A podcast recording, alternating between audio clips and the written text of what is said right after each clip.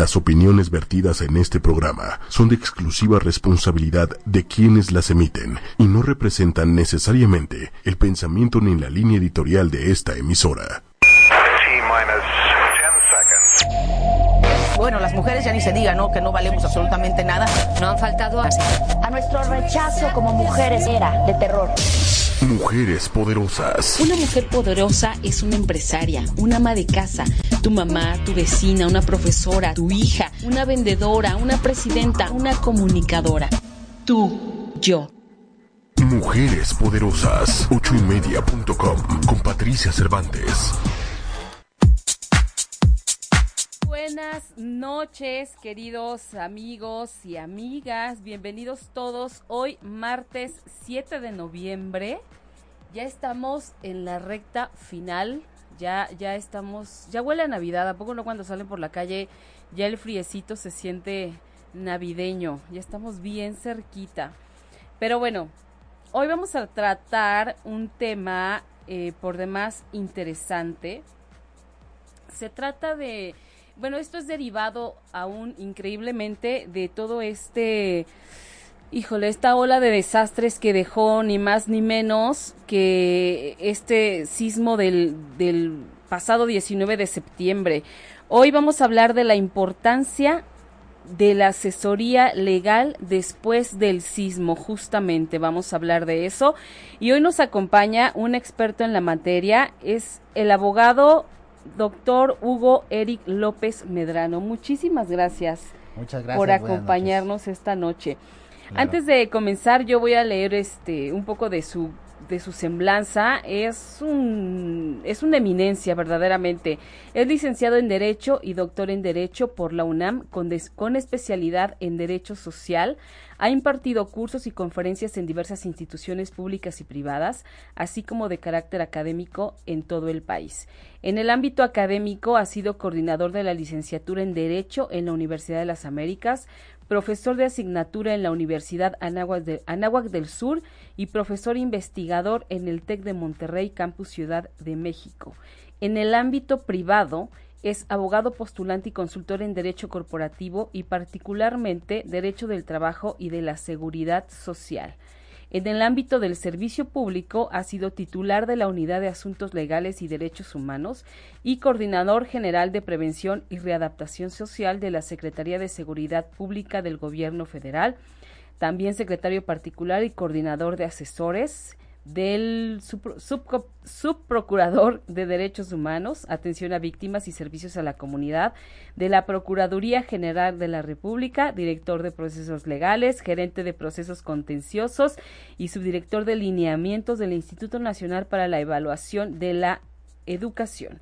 Ha obtenido igualmente muchísimos reconocimientos eh, por diferentes instituciones ha realizado también publicaciones eh, como Problemas actuales de Derecho Penal Mexicano, El Derecho del Trabajo en México, las relaciones individuales y colectivas. Y bueno, esto fue un pequeño resumen que hasta me cansé, abogado, me cansé de, de, de hablar tanto. Este, muchísimas gracias por, por estar hoy con nosotros. Y bueno, vaya que es un tema importante esto de la asesoría legal después del sismo.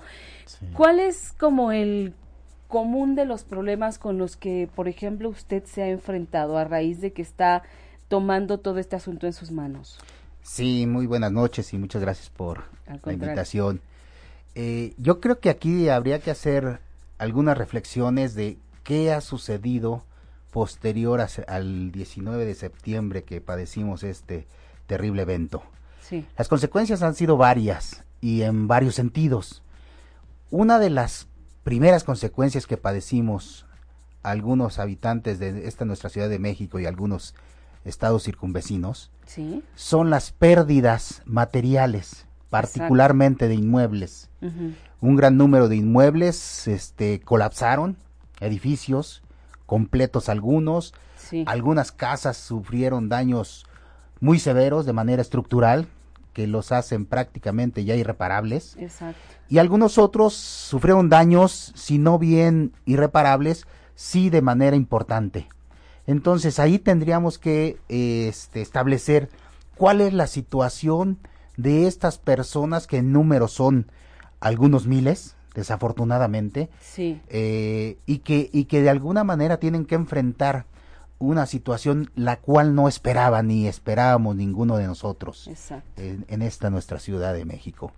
Bueno, eh, uno de los primeros eventos que se enfrentan son aquellos, eh, aquellas familias, aquellas este, personas que adquirieron sus viviendas vía un crédito hipotecario, que es un mecanismo eh, muy este, utilizado por las personas. ¿Por qué? Porque es un financiamiento que se les otorga por parte de instituciones financieras. Entonces, la mayoría, yo me atrevería a decir que la mayoría de las personas adquirimos vivienda vía créditos hipotecarios. Claro. Se está hablando actualmente de alrededor de 10 mil créditos hipotecarios derivado de esta situación que cayeron en algún grado de daño en su propiedad.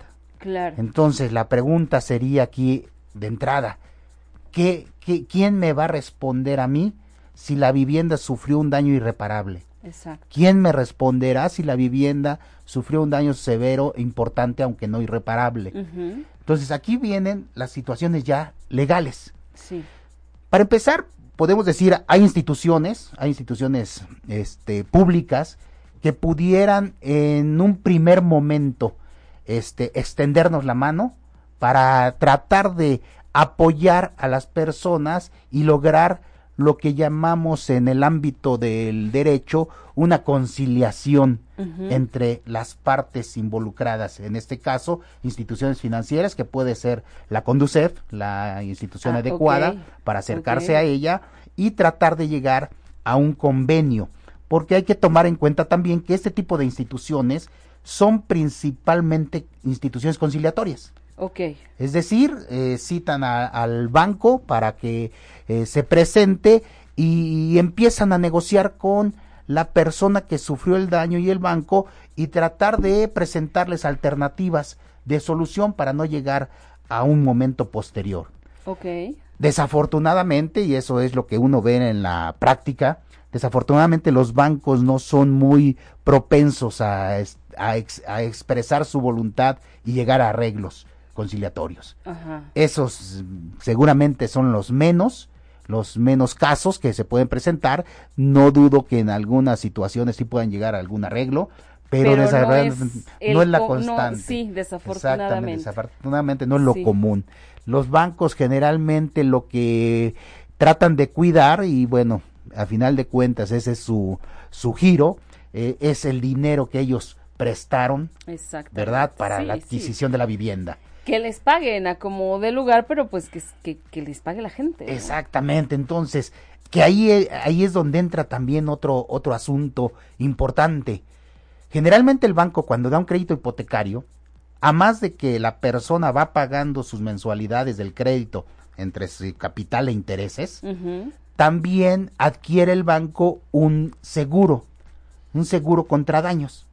Es ah, obviamente, como es un crédito hipotecario, pues el banco quiere proteger asegurar, exactamente, asegurar su préstamo que va a devolverse a sus arcas ese dinero. Ahora, el punto es qué tipo de seguro se adquirió y cuál es la cobertura que tiene. Ah, Desafortunadamente, muchos bancos, no puedo generalizar, pero sí, muchos bancos, la mayoría de los bancos, lo que hacen es aseguro con el seguro que está pagando, obviamente el, cliente también, claro. es el que paga ese seguro, el saldo que queda pendiente de que me paguen. Es decir, ¿qué está asegurando? Su dinero. Su dinero Nada más. Eso es lo que le interesa a él. Eh, con el seguro que y la cobertura que yo adquirí, aseguro que el saldo sin pagar, el saldo insoluto, bueno, yo lo recupere. Eso es en principio. Claro. Ahora, bueno, pues, hay que ver hasta dónde más llega esa cobertura. Muchos, muchas, muchos seguros llegan hasta ahí. Y entonces, ¿dónde quedó la situación del particular en cuanto a su vivienda? Que sufrió un daño muchas veces irreparable. Wow, ahí, sí no hay ni quien lo proteja, ¿no? Exactamente. está totalmente desprotegido. Y entonces ahí nos vamos a otra, a otra situación. Entonces, ¿qué tenemos que ver? Bueno, ahora, la institución financiera, por un lado está, adquisición de crédito hipotecario, pero también puede ser que esté involucrada la, una inmobiliaria o empresa constructora.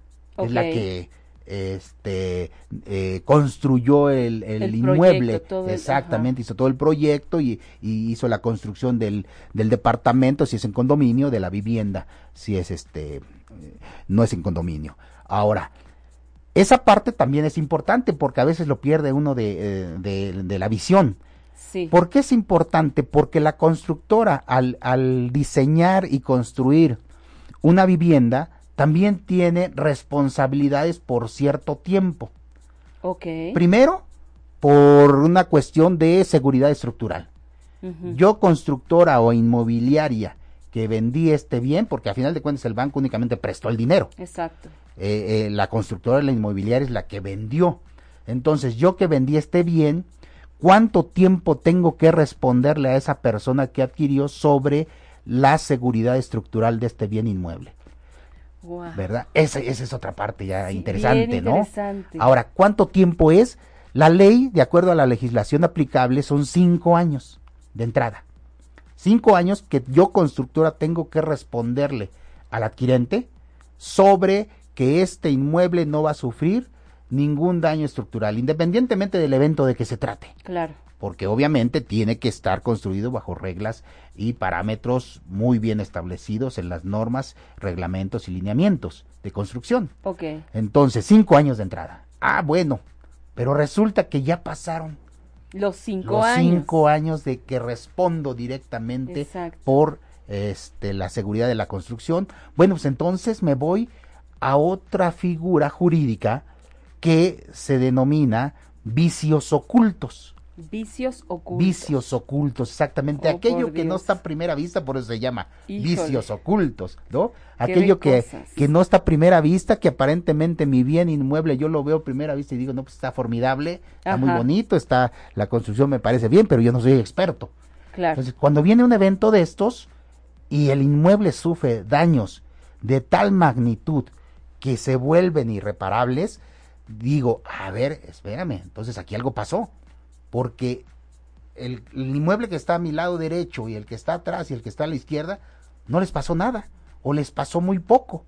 Y resulta que mi inmueble sufrió daños severos e irreparables. Porque si nos fijamos, en algunas ocasiones fue así. Claro, se vino un edificio, pero el edificio de al lado, no, no le pasó nada y el otro más o menos se le cayó algo. pero resulta hay uno que está... y hay uno que se vino abajo, literalmente. O que está a punto de. O que está a punto de, o resulta ya inhabitable y lo van a demoler porque la, la, construcción ya está a punto de venirse abajo. Entonces ahí, ¿qué, qué, qué pasó con esto? Algo debió haber pasado. Claro. Y obviamente algo no muy bueno, ¿verdad? Algo fuerte. Entonces ahí es donde empieza, se empieza a determinar, a ver, entonces aquí lo que pudo haber sucedido es que los materiales que utilizaste no eran los adecuados de acuerdo a las reglas de, construcción. En la Ciudad de México, que son reglas que están establecidas después del sismo del 85. Y que ya tienen una visión de poder soportar cuestiones de la naturaleza, tales como los sismos, de magnitudes equivalentes al que vivimos en el 85, ¿verdad? Entonces ya, ya vienen con, un, con unos parámetros de mayor reforzamiento para las viviendas. Entonces quiere decir que no utilizaste de entrada los materiales adecuados, no cumpliste las normas y entonces ahí vienen todos esos detalles que aparentemente no son visibles, exactamente, pero que de alguna manera, como yo lo estoy afirmando, se convierten en vicios ocultos, o sea, unos vicios, a lo mejor la varilla, simplemente que no eras de las pulgadas adecuadas, sino que para ahorrarme unos pesos le puse más delgadita, pues total. Exactamente, pensando que nunca iba a pasar algo de esto, porque creo que exactamente a veces pensamos eso, que nunca va a pasar algo como esto o que ya pasó hace muchos años y y no ok, igual va a pasar, pero a mí no me va a pasar. Exactamente, también la otra, la, la, otra, el otro pensamiento que pudiéramos tener. Entonces ahí me voy por esa vía, la vía de los vicios ocultos. Obviamente que un constructor, un este inmobiliario, pues no va a aceptar de entrada. Dice, vamos a conciliar, a ver, la, la Procuraduría de la, Defensa del Consumidor también puede a veces intervenir porque son este productos o servicios que se que se eh, están de por medio pero también es una instancia conciliadora. Estas dos instituciones que mencioné, oficiales, públicas, son instancias conciliadoras, de tal manera que si la otra parte no tiene la voluntad de arreglar, exactamente, no va a pasar nada. No va a pasar nada ahí. Y hasta ahí vamos a llegar. Hasta ahí llegamos. Y eso es lo, más común también que ocurra, ¿no? Desafortunadamente es lo más común. Sí, Que vamos a la institución y de 20 casos, a lo mejor en uno se arreglaron. Porque era muy sencillo, porque no tenía mayores repercusiones exacto, económicas. porque era muy poquito dinero. Porque, bueno, pues me va a costar más un, irme a otras instancias. Exacto, y me cuesta más eh, llevar esto por largo tiempo a que de una vez darles algo, ¿no? Esos son los asuntos que pudieran arreglarse. Pero ya cuando se trate de asuntos de mayor severidad, ahí ya resulta mucho más difícil que la institución o la constructora, el inmobiliario o, o la institución financiera esté en la disposición de, llegar a un arreglo. ¿Y qué pasa? Por ejemplo, vamos a suponer que, que mi departamento se dañó, se cayó y entonces yo no tengo respuesta de, de nadie. ¿Qué hago? Porque estoy como en el desierto, nadie me hace caso, no tengo dónde vivir este, tal vez tengo familia, tal vez tengo hijos, tal vez soy una mujer sola, una mamá sola que además tiene que irse a trabajar, porque si no, ¿quién mantiene a mis hijos? A lo mejor estoy, este, me están dando pues posada mientras mi familia, si es que tengo familia. o sea, no es, nada fácil. ¿Qué hago yo si, si no, si nadie me hace caso? O sea, sí tal vez, digo, seguramente contratar los servicios de, de alguien eh, como ustedes, por ejemplo, que se dedica a, hacer todo este tipo de arreglos, pero ¿cuánto tiempo me, me, llevaría o cómo sería? Ese es el punto. Ahí cuando decimos ya no hay posibilidad de llegar a una negociación, a un convenio, a una conciliación con otra parte, pues entonces ahí lo que la institución conciliadora les va a decir, ¿saben qué? Personas pues se dejan a salvo sus derechos y háganlos valer por la vía y la forma que a ustedes determinen. ¿Cuál es esa vía y forma? Pues es la vía del juez. Ya no queda otra más que ir a un juicio. Un juicio que voy a enfrentar y que digo, híjole, voy a tener que ir a, a ver a un abogado que de entrada no sé cuánto me vaya a salir esto, ¿verdad? Cuánto me vaya a cobrar.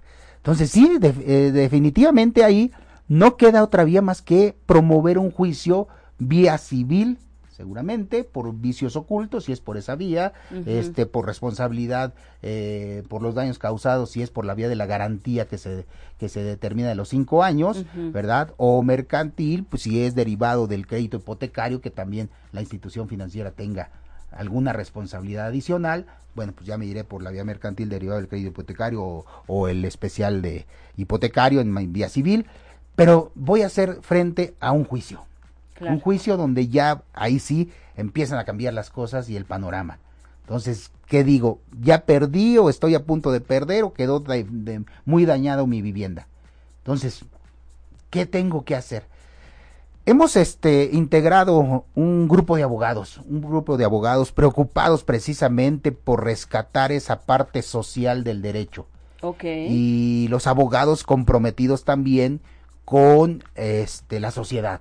¿No? Rescatar la parte social de la, de la profesión de derecho y de los profesionales del derecho, ¿verdad? Entonces, derivado de esto, hemos conjuntado un grupo, un equipo de abogados especialistas en cada una de las materias, civil, mercantil, laboral, penal, y entonces lo que hemos formado es a través de este grupo una este, asociación que determina diferentes mecanismos que hemos diseñado para apoyar a las personas que desafortunadamente tienen la necesidad de enfrentarse ya agotados todas las demás instancias conciliatorias, un juicio e, e ir ante, ante los tribunales a reclamar su derecho y hacer valer su derecho de reparación de los daños causados.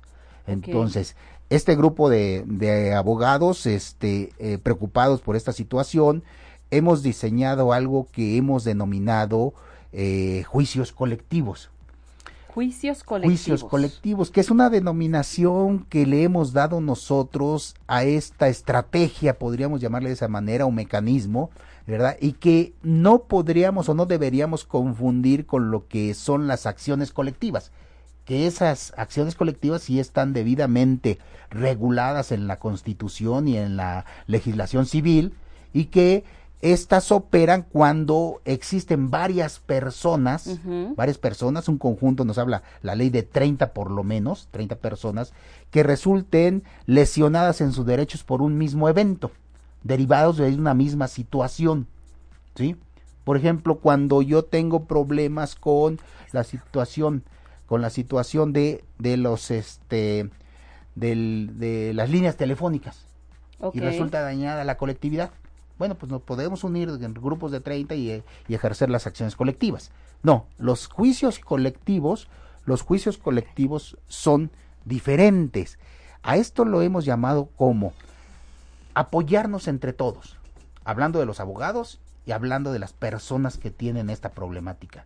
Es decir, integrar grupos de personas que tienen una problemática similar, pero no derivada de, una misma situación, a lo mejor del mismo evento, que fue en este caso el sismo. Es un mismo evento, pero cada uno tiene su situación particular. Bien diferente. Exactamente, bien diferente. Entonces, aquí no va a operar una acción colectiva, obviamente. Claro. Porque no es un mismo demandado. No. Van a ser varios demandados y entonces son acciones individuales, a final de cuentas, contra las diferentes personas o instituciones financieras que están involucradas en cada caso. Pero entonces lo que sucede aquí, lo que hemos pretendido hacer es que entre el grupo de personas que se van formando, mínimo de 10, 12 personas, entre ellas mismas van financiando sus propias este, defensa legal, sus propios juicios.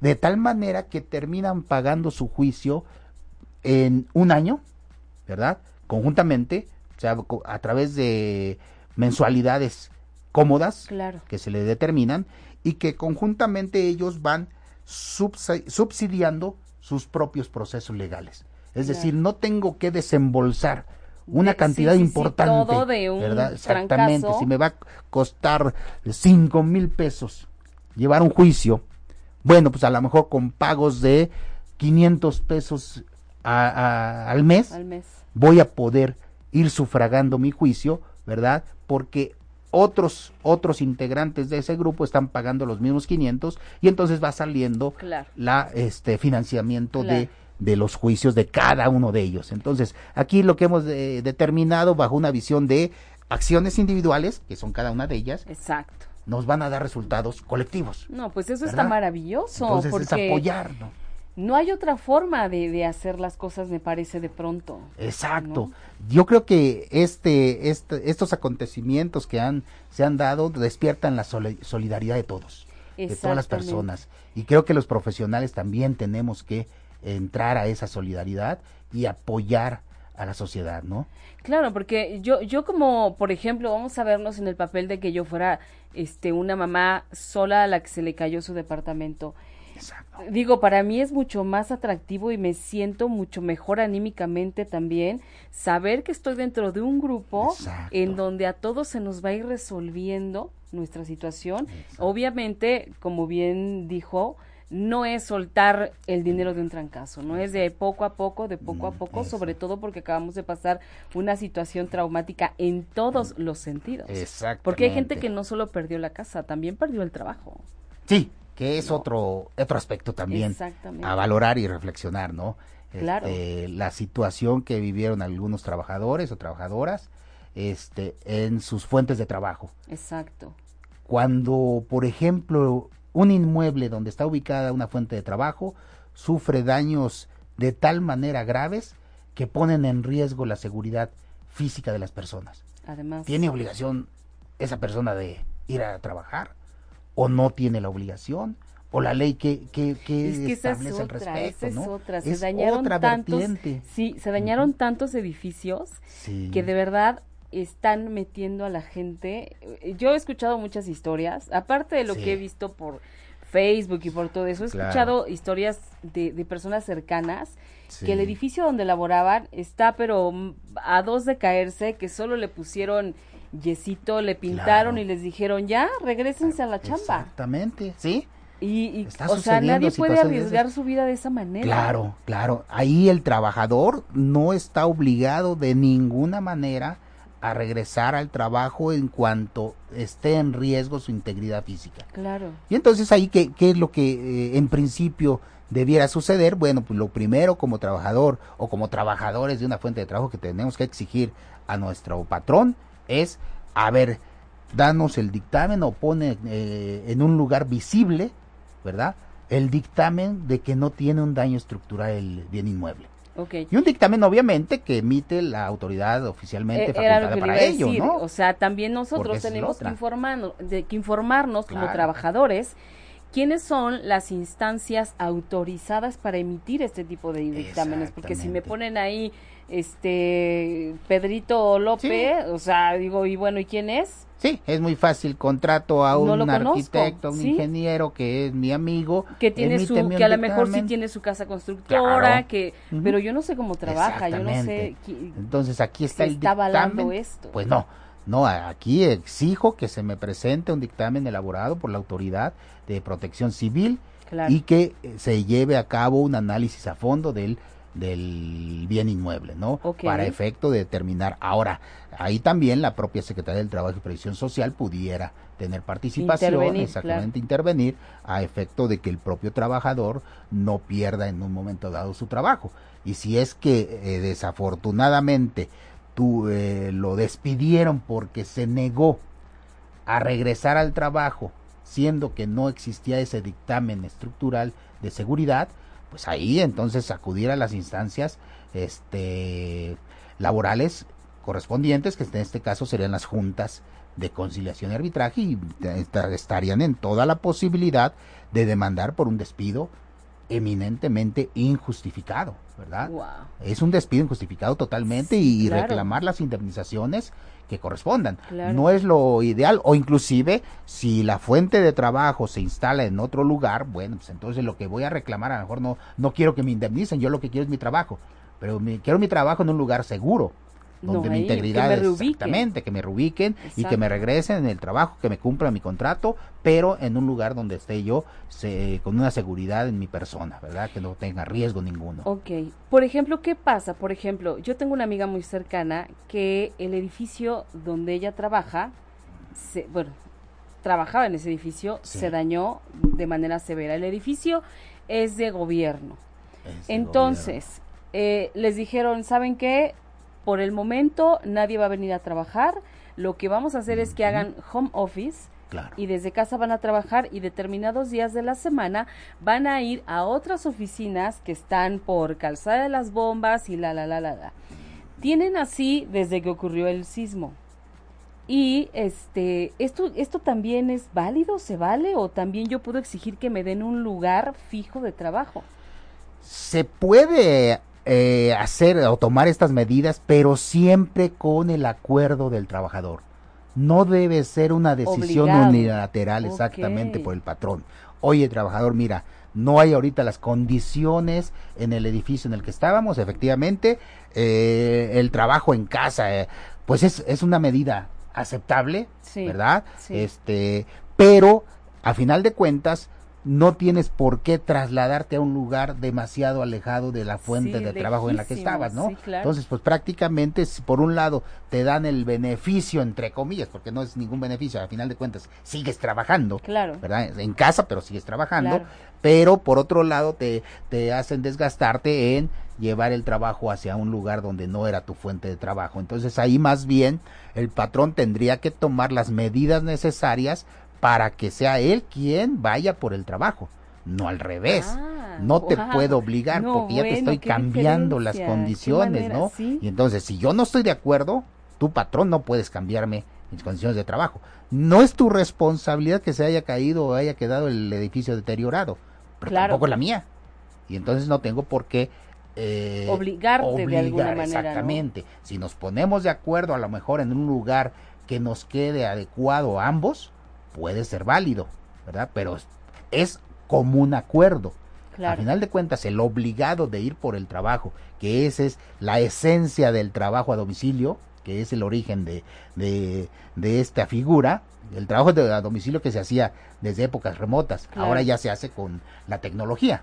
Pero antes no había tecnología y se hacía trabajo a domicilio, había desde siempre ha habido trabajadores a domicilio Y ahí lo que pasa es que el patrón pasa por el trabajo a cada una de las domicilios de los trabajadores, no ellos van a. Y entonces acá es, similar, simplemente tendríamos que aplicar la analogía, ¿verdad? Es increíble. Aquí el obligado eres tú. Ahora, si yo estoy de acuerdo y nos y quedamos en un punto intermedio, adelante. Bueno, ya es otra cosa. Yo estoy poniéndome de acuerdo contigo. Pero no puedes imponerme tú a trasladarme, ¿no? A lugares de... Híjole, de verdad que esta, esta cuestión de la desinformación, sí. híjole, nos puede trastornar la vida de una manera impresionante. Eh, eh, volviendo un poco al tema de, los edificios dañados. Claro. Y de que son autorizadas las que tienen que, que llevar, de que el edificio es habitable, de que no va a pasar nada, de que no se va a caer.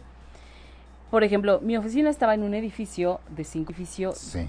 pues ya viejo, la verdad. Mm. Afortunadamente yo no estaba ahí en el momento Tardé como dos semanas a, a ese edificio y yo cuando llegué le pregunté a mi socio, le dije, oye, ¿y esto hablé? O sea, eh, no pasó a mayores, o sea, ¿qué, ¿qué, ocurre? ¿Quién lo revisó?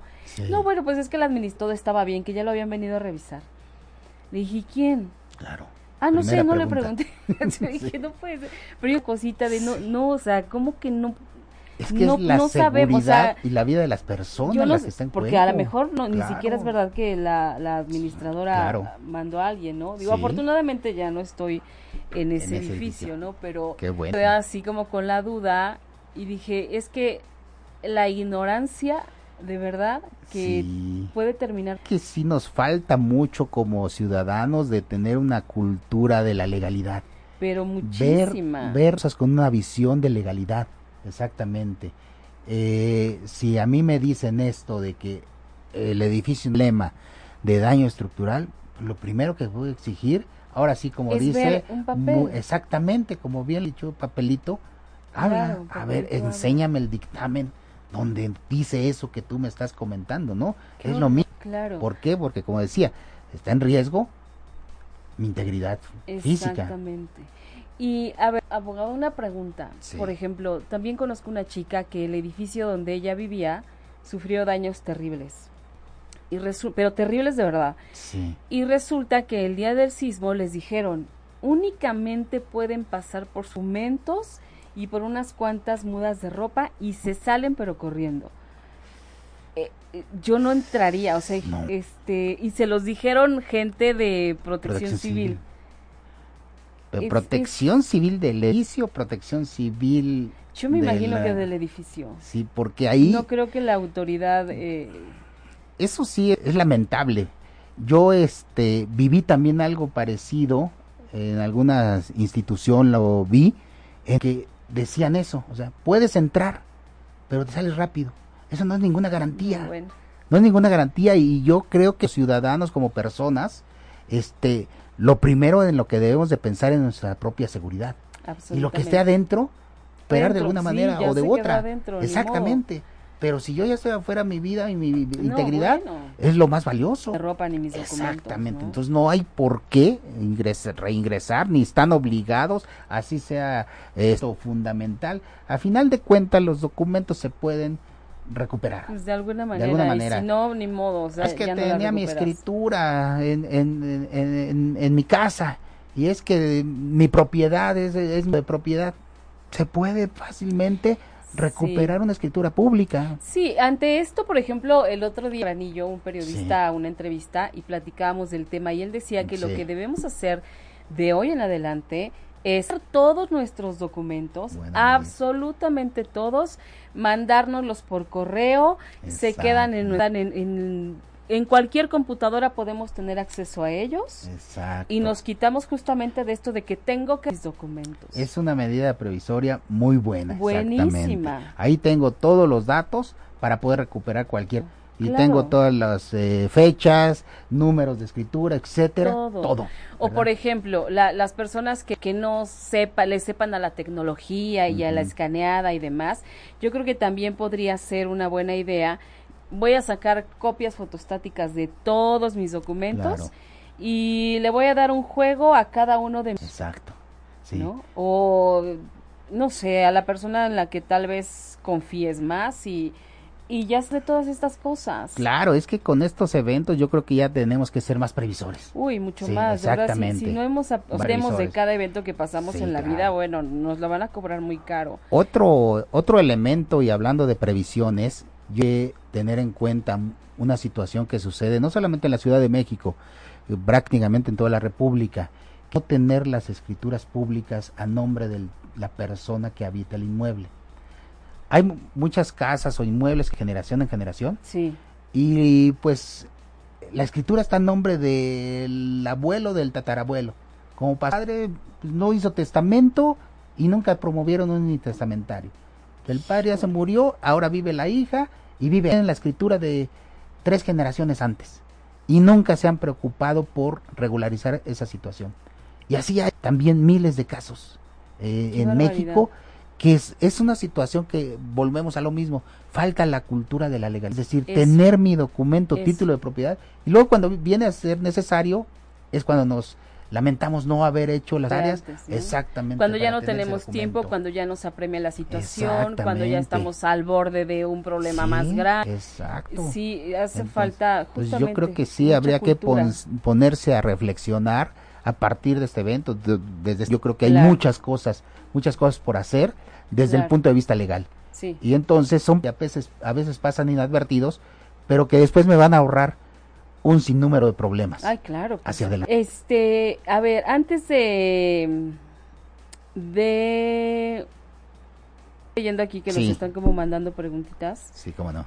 Este, dice, bueno, nos decía aquí no sé, ya se me perdió, pero bueno, nos decía un chico que estaba aquí escribiéndonos que qué opinabas del problema rentando ahorita el, tecnológico de Monterrey con todo esto de, la construcción que estaba en tan mal estado y que temente no hubo ese cuidado del que hablábamos al principio. Sí.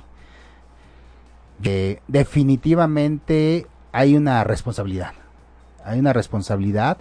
Eh, se están llevando no solamente a nivel institución, sino a nivel de la Procuraduría, eh, donde se van a desades, ahí necesariamente que hubo alguna cuestión que no se cuidó, por lo menos hubo algo que no se cuidó en el sentido de, la construcción del TEC.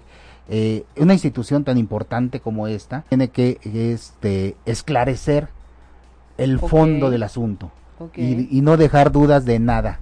El TEC de Monterrey está comprometido con la sociedad, por un lado, está comprometido con los padres de familia que padecieron la pérdida de uno de sus hijos y entonces sí este tendrá que deslindar responsabilidades y pagar quien tenga que pagar. Y así como el TEC, muchos otros lugares, que también sufrieron, no digo, no hablemos del caso Reps también porque bueno. Sí, es otra historia. Sí, nos pregunta por ejemplo Yasmín Palma, nos dice, yo quiero un inquilino, ¿qué derechos u obligaciones tengo en el lugar donde vivo? Parece que hubo un dictamen de la delegación, sin embargo, no hay un documento que lo avale y los que nos rentan tampoco han dicho absolutamente nada, mientras no sabemos cómo es la situación. Debemos seguir pagando rentas, aparte apenas íbamos a renovar contrato. Pero quiero entender que el dictamen no lo tuvo a la vista, sino únicamente fue de dicho. exacto, yo también leo eso. Ahí yo creo que lo recomendable es los inquilinos directamente ir a protección civil y solicitar el dictamen estructural. Tengan la seguridad de que está habitable el inmueble. ¿Por qué? Porque el pago de la renta es una contraprestación al uso y disfrute en las condiciones de habitabilidad. Si no están esas condiciones, no tendría por qué pagar renta. Si esas cosas existen, pero debidamente dictaminadas o sustentadas exactamente, pues la obligación sigue de ambas partes pero estarían en todo su derecho para ellos de manera directa, ya ni siquiera esperar que el dueño del inmueble, de manera directa, a protección civil que vayan a hacer una inspección, una revisión estructural del edificio y, que los seminos tienen el derecho de hacerlo, no solamente el titular del inmueble. Otra cosa, a lo mejor, si ya, si ya existe, supone que les dijeron, pues ellos pueden ir a solicitar una copia de dicho documento. Exactamente, si, es, que, ya existe. Claro, exactamente. Ok. Pidiendo los datos del abogado, que está buenísimo el tema, qué interesante está el programa. Los ¿dónde, lo, ¿Dónde se pueden comunicar con usted para alguna consulta, asesoría o que les lleve algún caso en particular? Sí, mire, en, en internet, para hacerlo más fácil, la ubicación, tenemos página de internet que es punto beneficiocolectivo.com. Ok, www.beneficiocolectivo.com. En esta página de internet nos van a ubicar y van a encontrar cosas interesantes. Eh, aparte de la posibilidad de tener un abogado de confianza a su disposición, eh, tensiones, consejos, sugerencias jurídicas para hacer frente de diversas situaciones que pudieran presentarse en la cotidianidad del, de la vida diaria que a veces uno va a estar en esas situaciones, pero que desafortunadamente son más comunes de lo que uno quisiera. Entonces, este, tenemos también algunos a través de plataformas para, este, sobre temas específicos que también podemos otorgarles exactamente varias cosas que muy interesantes donde podemos apoyarles nosotros como, este, abogados especialistas en cada una de las áreas del derecho.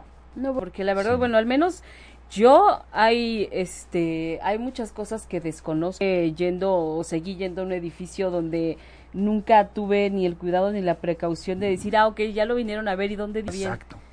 ¿A quién se lo pido? O nada más porque dice la administradora, ya yo le tengo que creer. Entonces, nos podemos evitar muchos si de verdad nos mantenemos bien informados. Entonces, vamos a repetirlos. Sí. Es www.edificiocolectivo.com. Ahí es. donde los encuentran. Exactamente. Ahí encontrarán varias pues, este, aspectos que pueden ser de, de, utilidad desde el punto de vista legal y jurídico. Qué maravilla. Entonces, este, desde la este, consulta que puedan hacer de manera directa a través de, de la página o este Facebook, también estamos en Facebook, Beneficio Colectivo Sara, Beneficio pueden encontrar. Sara con, S, A R A como nombre. Exactamente. Beneficio colectivo Sara También en, Facebook. Exactamente. Entonces podrían este tener bastantes, consejos jurídicos que no hay manera de no encontrarlos. No hay manera de no encontrarlos exactamente y estaríamos ahí nosotros dispuestos a apoyarlos en cualquier situación que puedan tener. Y como lo dije eh, en estrategia de los juicios colectivos es una manera más que podemos apoyar a las personas. Fácil, accesible para ellos y que no hay este pretexto para no asesorarse debidamente. No, pues es que yo digo, bueno, pues junto a mis vecinos, ¿hay algún mínimo o algún máximo no, para, no, formar un grupo? Claro que no. Dos personas, tres, cuatro. Eh, formamos ahí nosotros los grupos entre las personas y se van integrando. Exactamente. Obvioso. Y ya para, para irnos, porque ya estamos como muy cerquita del final, una, una última pregunta. ¿Cómo es que se les ocurrió? Porque no, yo no he sabido de ningún otro lado que hagan esto. Yo creo que, como decía, ¿no? A veces la solidaridad despierta más allá de lo que uno este, pudiera pensar. Entonces yo, yo lo que he planteado y con mis colegas abogados que nos acompañan en este proyecto es el sentido social. El sentido social que debe tener el profesional del derecho. Que, el derecho a la final de cuentas es todo de la sociedad y para la sociedad. Entonces hay que apoyar y hay que elevar la cultura jurídica de las personas. Porque toda persona tiene que saber por lo menos, nosotros les llamamos ahí en nuestra página auxilios jurídicos me suena interesante este término. O sea, lo primero que, o lo mínimo que tuviera que saber persona para poder enfrentar algunas situaciones que a veces no son muy gratas, pero que se presentan en la cotidianidad de la, de la vida. en cualquier momento pueden pasar. Digo, esto, Desafortunadamente, lo más común. No hay prueba más grande que esto que acabamos de pasar, de nada, y en cualquier momento nos puede pasar cualquier cosa. Sí, sí, sí, desafortunadamente. Entonces, sí, tener estas tener estos consejos, estas sugerencias, este, saber qué hacer, cómo moverse, qué es lo que tengo que hacer en primera instancia, yo creo muy importante para las personas en general, para las mujeres en particular, porque también hay otra beta que esperemos algún día andar más claro, un tema relacionado. Por supuesto, con mujeres. Sí, sabe que que yo como mujer le, le puedo decir que a mí en particular este este tema de los abogados y hijo me causa una una cosa de, de pesar horrible porque siempre me los imagino como hablando en términos bien difíciles, como que cobran carísimo y como que representan problema. Pero en cambio, así como lo están planteando ustedes, así de sencillo, así de fácil y así de accesible, de verdad que sí, eh, cambia, cambia la perspectiva totalmente. Y sobre todo para las mujeres que muchas veces no estamos como no sé, nuestra mente es de, eh, trabaja de manera muy distinta a la de un hombre y, para mí es como todo eso es muy engorroso, es como tema de hombre, según yo, ¿no? no, y en nuestro grupo de abogados hay bastantes abogadas también, por cierto, claro, no, donde también están totalmente comprometidas y yo creo que el apoyo a la sociedad debe ser fundamental en estos tiempos y en cualquier tiempo. Claro, no, solamente por lo, el evento que ha pasado, pero hacia adelante queremos proyectar esto en mayor medida y lograr llegar al mayor número de personas que puedan tener este apoyo. Además me encantó lo que dijo acerca de, la, de la solidaridad, que abre ventanas hacia otras personas, ¿no? Y, y, se trata también de tender la mano y de decir, mira, aquí estoy, estoy accesible para ti. Claro. Estoy al alcance de tu mano. Ese es lo que pretendemos. Bienvenidos, ¿no? Sí, que nos vean cerca de. Exactamente. Que, vean a su abogado de confianza muy cerca y a la, a, la mano de un clic. Ay, está maravilloso. No, bueno, de verdad, qué maravilla. Pues muchísimas gracias porque están haciendo este movimiento tan necesario en estos tiempos. De verdad, porque sí. Eh, los que somos afortunados y no sufrimos ningún daño de ese tipo, sí pasamos por los, yo por ejemplo paso por, por los edificios que ya están desalojados y siempre me pregunto, ¿qué ahora pasa? ¿Dónde estará toda esa gente que vivía aquí? Este, sobre todo en los edificios nuevos que seguramente todavía muchos de ellos no estaban terminados de pagar, porque como bien lo dijo al principio, aquí en México la manera usual o común de comprar un departamento es a través de un crédito bancario. Generalmente. Generalmente, ¿no? Entonces, bueno, qué maravilla, qué maravilla que estén haciendo todo esto. No, muchas gracias por la invitación. Le agradezco y le pido por favor que planemos otro tema de, mujeres hacia mujeres y que vuelvan a visitarnos usted y con... Aquí tenemos muchos abogados que no los ven porque no quisieron pasar. sí. Pero, pero vino con, sus colegas. Exactamente. Entonces, bueno, ya para irnos, yo nada más quiero este invitarlos a, a todos los que nos están escuchando a una conferencia que organiza Prevem, el programa Enlace 50 y Hugo Pereira. La conferencia se llama ¿Cómo quiero vivir mi vida? desde la responsabilidad o desde el papel de víctima. El acceso es gratuito. La conferencia es el martes 14 de noviembre a las 7 de la noche. Quien quiera asistir tiene que registrarse enviando un WhatsApp al número 55 23 25 41 61. Es necesario que lo hagan para que reserven su lugar y, y, que el día de la conferencia lleguen y esté asegurado su asiento. Repito el número 55 23 25 41 61. Bueno, abogado Hugo López, pues ya es hora de despedirnos. Muchísimas gracias por estar contrario, muchas gracias por la invitación. Y, y, bueno, amigos, pues nos escuchamos la próxima semana o nos vemos por Facebook Live, que les recuerdo que también ya estamos haciendo Facebook Live a través de la página de ocho y media. Nos encontramos el próximo martes, 8 de la noche, en un programa más de Mujeres Poderosas. Besos, gracias. Gracias. Si te perdiste de algo o quieres volver a escuchar todo el programa, está disponible con su blog en ochoymedia.com. Y encuentra todos nuestros podcasts de todos nuestros programas en iTunes y Tuning Radio. Todos los programas de ochoymedia.com en la palma de tu mano.